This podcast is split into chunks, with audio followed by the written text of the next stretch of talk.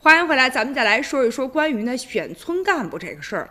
就在今年的村级换届当中呢，平和县的新建村全村的二十一位党员满票选举出了新的村党支部书记。这位新书记的名字叫做赖文达，今年六十二岁，曾经呢任福建省物价局的副局长。那退休了之后，他回到了村里当起了村官，并且呢想要带领村民来建设新农村。更为难得的是，他给自己定了一个规矩，就是不领薪酬。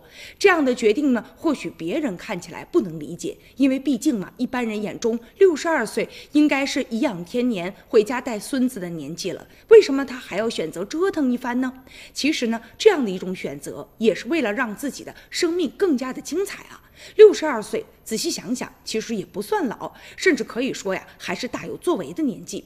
二零一五年的时候，有统计显示，中国人口平均的预期的寿命达到了七十六点三四岁。那相信呢，随着人们生活水平的不断提高，以及呢医疗条件的改善，这个数字还会再往上升。所以现在呢，六十二岁决定呢来当村官，其实呢对自己来说也可以实现自己人生的价值。而且他明确表态，说自己呢不要薪看来呢图。的并不是钱呢，还有就是呢，他自己呢，其实为官已经几十年了，无论呢是工作的经验呢，还是工作的能力，都是毋庸置疑的。他自己对这片土地呢，又有着特殊的感情，所以他想投身到家乡的新农村的建设，也造福一方的百姓。